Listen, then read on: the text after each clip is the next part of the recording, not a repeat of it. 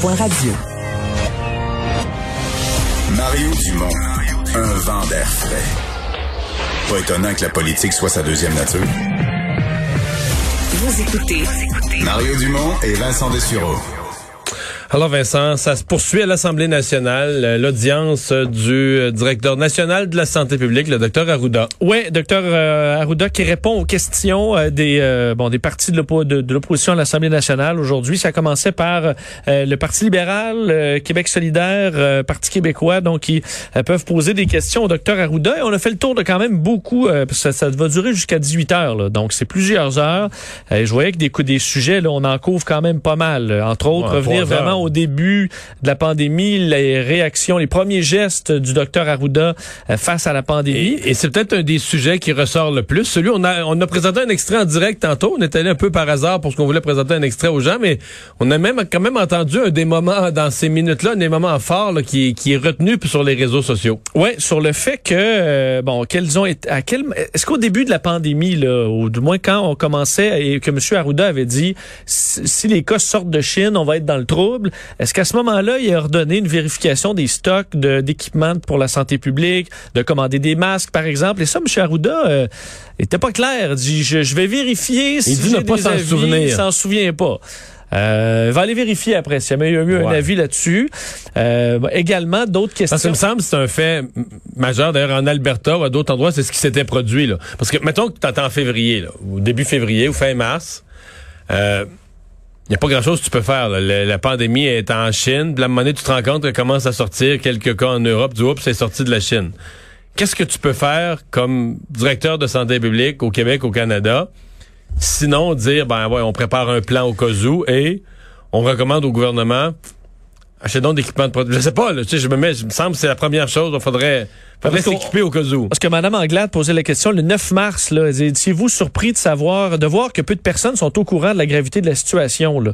Euh, et euh, ben, elle répond que oui, ça circulait. Entre autres, euh, on, c'est pourquoi on a pris des mesures agressives à partir du 13 mars. Mais effectivement, à Mais du toi et 13 moi, mars, ça faisait longtemps. pas parce qu'on est plus fin que d'autres. Moi, euh, rapidement, quand ça a commencé à sortir de Chine, je pensais que ça allait être mondial. J'ai cru que... Oui, ça, c'est vraiment... euh, c'est, beaucoup Ça, c'est en février. C'est février. Mais en février, les gens qui écoutaient notre émission, on parlait de ça tous les jours. Oui, tous les jours. Où il y avait des cas, comment ça s'était étendu, c'était quoi les risques? Puis J'ai sais, rentré en, en Europe. Puis euh, on se faisait écrire qu'on faisait peur au monde avec ça, avec un virus de Chine. Mais je me souviens que les gens nous écrivaient ça, on essayait de faire peur au monde. il y a eu un 100 morts. euh, Ben ouais, on fait un gros 100 plan morts sur ça. Terre, 100 morts Ouais. sur Terre, ben, tout ça.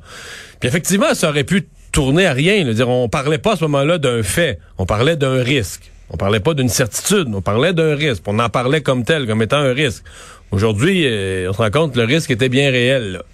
Mais on se dit être, nous, on, on est là, on, on sortait les nouvelles, mais on se dit un, quelqu'un en santé publique, est-ce qu'il n'y a pas la dire ah, c'est peut-être le temps de vérifier nos stocks. On d'aller- des masques, des gars, maintenant? Est-ce que et est-ce qu'il y en a qui sont euh, qui sont euh, qui ont passé leur durée de vie là? Parce qu'il y en a Des qui- vieux masques qu'on avait mis en stock, l'élastique va péter sur le touche. Est-ce ouais. que c'est le temps de vérifier ça s'il y avait une pandémie? Parce que dans plusieurs, plusieurs experts au niveau mondial disaient même avant les premiers cas de COVID-19 que le, le monde n'était pas prêt à une pandémie et que ça allait tôt ou tard arriver. Donc, il y a des questions là-dessus qui sont posées. Euh, je voyais également Québec solidaire, des questions sur les changements climatiques. Est-ce que ça qui augmente les risques de la pandémie? Ça a été posé par euh, Gabriel Nadeau-Dubois. Eh. Euh, et euh, bon, alors, Monsieur Arruda qui a répondu tout à fait. Avec le plan vert, on a financé des études sur les maladies transmissibles par les animaux, entre autres, avec des dossiers là, sur le développement durable. Alors, on fait le, on, les, les questions se poursuivent.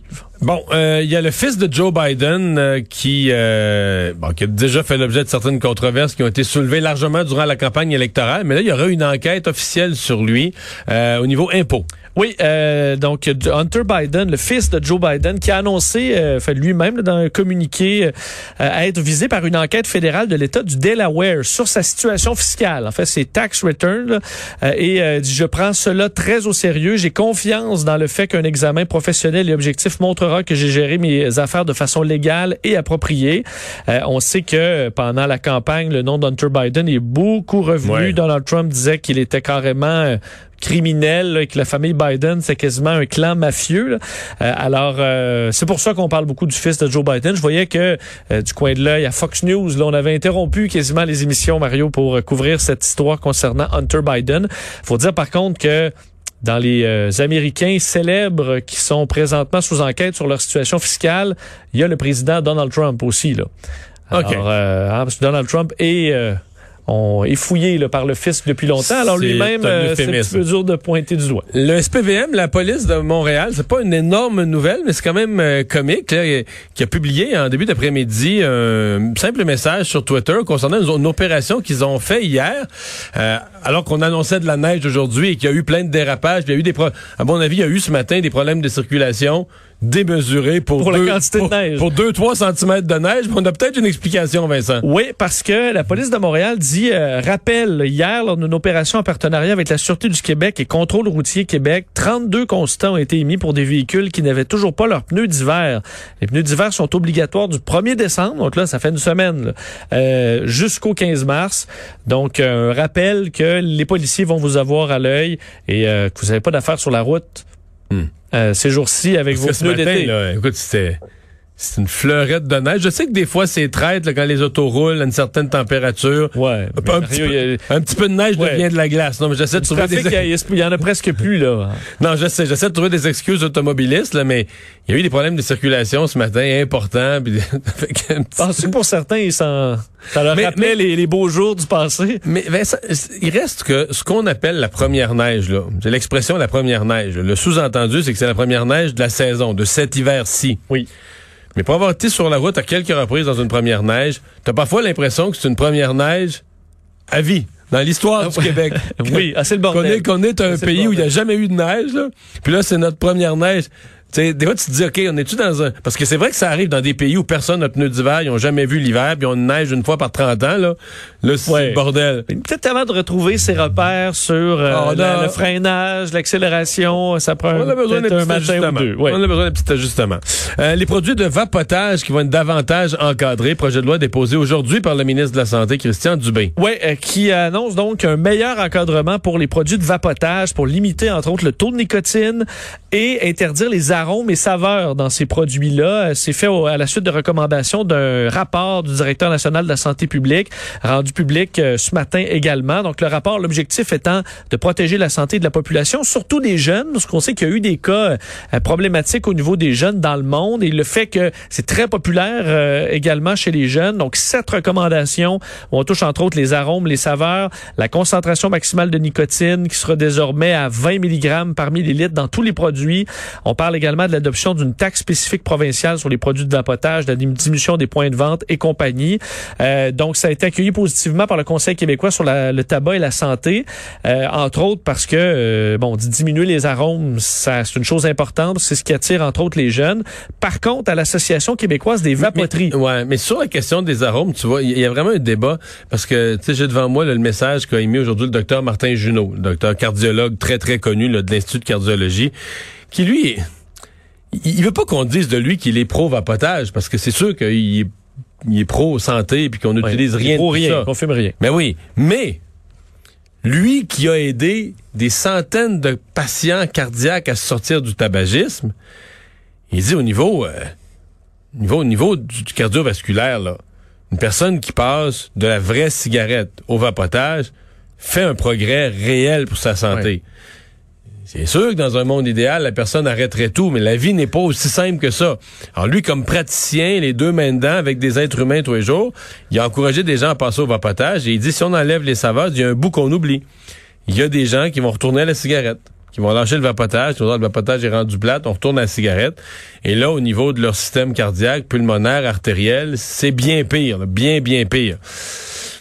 Il y a- vraiment, il y a vraiment un débat là-dessus qui, qui n'existe pas pour la cigarette ordinaire, là, où tout le monde est du même côté, mais sur le vapotage, euh, il y a un débat.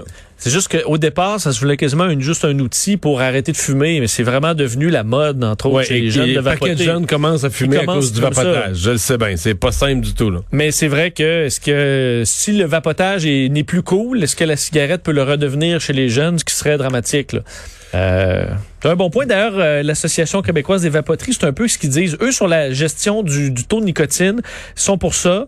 Euh, le problème, selon eux, c'est euh, les, les- les arômes. Parce qu'on dit les vapoteurs vont tout simplement se produire, aller s'approvisionner autrement en arômes sur Internet. Puis là, pourraient se trouver à mettre n'importe quoi dans le euh, dans leur euh, bon leur leur e-cigarettes, là, et c'est avec des problèmes qui peuvent arriver, comme, comme euh, plus tôt cette année. Euh, L'infirmière refusée en raison de son poids dans les cantons de l'Est. Là, là maintenant, euh, d'abord, elle, elle poursuit ses démarches. Oui. Elle, elle considère quand même qu'il s'est passé quelque chose de drôle, de, de grave, de pas drôle. Mais elle est, euh, par ailleurs, euh, dans une situation avantageuse au niveau maintenant pour choisir son emploi parce que la médiatisation de l'affaire euh, a, a suscité des... euh, de l'intérêt. beaucoup d'intérêt pour Marie-Christ- Marie-Christ- Marie-Christine Lanoux, infirmière donc diplômée, mère de famille de quatre enfants, qui s'est fait refuser un emploi en raison de son poids. On sait qu'elle a porté plainte à la Commission des droits de la personne contre le CIUS de l'Estrie pour éviter euh, que ça se reproduise. D'ailleurs, on sait que après la plainte, euh, a- bon, euh, le CIUS l'a rappelé là, en fin de journée pour lui proposer finalement Ah, des en- postes. en début d'après-midi. C'est ça, après euh, que le, le reportage Ben, fait grand bruit. D'ailleurs, on, Trois heures après. là. dans l'appel, on faisait pas de lien là, donc avec tout ça, Euh, mais on lui offrait donc euh, différents postes. Mais elle veut donc malgré tout continuer effectivement la plainte. Craint pas d'ailleurs d'attaquer l'organisation, disant qu'il faut euh, que ce soit fait pour changer les mentalités.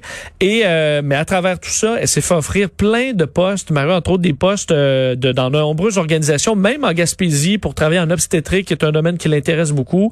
Euh, et euh, elle est en réflexion. Un petit déménagement quand même. Un petit là, déménagement, Des mais- de l'Est à la Gaspésie. Mais... ben, il y en a que ça peut intéresser. Plusieurs personnes de la ville qui sont allées en Gaspésie dans les derniers mois. C'est tout à fait exact. Et dans tes nouvelles un peu plus légères, c'est quoi la- l'humanité plus lourde que la nature? Oui, écoute, euh, dans le journal Nature aujourd'hui paraît euh, les chiffres d'une équipe euh, israélienne, d'un institut de sciences israélienne, qui est allé calculer le poids de tout ce que l'homme a produit. là. OK, donc quand tu dis le poids, c'est pas le- l'influence, le poids-poids. là. Le poids. Donc, de la, mettons, une tour, plus les routes, tout ce que l'homme a produit, qui n'est pas des déchets. donc, est quand tu dis l'humanité, c'est les constructions humaines. Oui.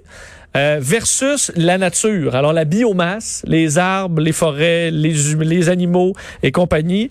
Pour la première fois cette année dans l'histoire, euh, la- ce qui a été bâti par l'homme serait plus lourd que tout ce que la nature produit, à part la planète euh, et les, les minéraux. Là. Euh, je vais t'expliquer un peu comment ils calculent ça. C'est sûr que c'est à cause des meubles dans mon sous-sol. J'ai des meubles en bois trop épais, là. Tu veux déménager une petite affaire, une table de T'as abandonné, tu remontes- Ah, C'est épouvantable. Tu vas vendre ça avec la sûr maison. c'est eux qui ont fait basculer l'étude. Ben, écoute, parce qu'on divise en plusieurs euh, sections, là. six catégories pour ce qui a été fabriqué par l'homme. La première, le béton. Béton, les agrégats, donc de la garnotte, euh, euh, des L'asphalte. 0 3 quarts et tout ça. Ensuite, euh, non, ensuite briques, ensuite asphalte, ensuite euh, métaux. Et ensuite les autres. Les, les autres, c'est tout ce qui est plastique, euh, Tissu, moins pesant en tissu, général. euh, papier, le verre et compagnie.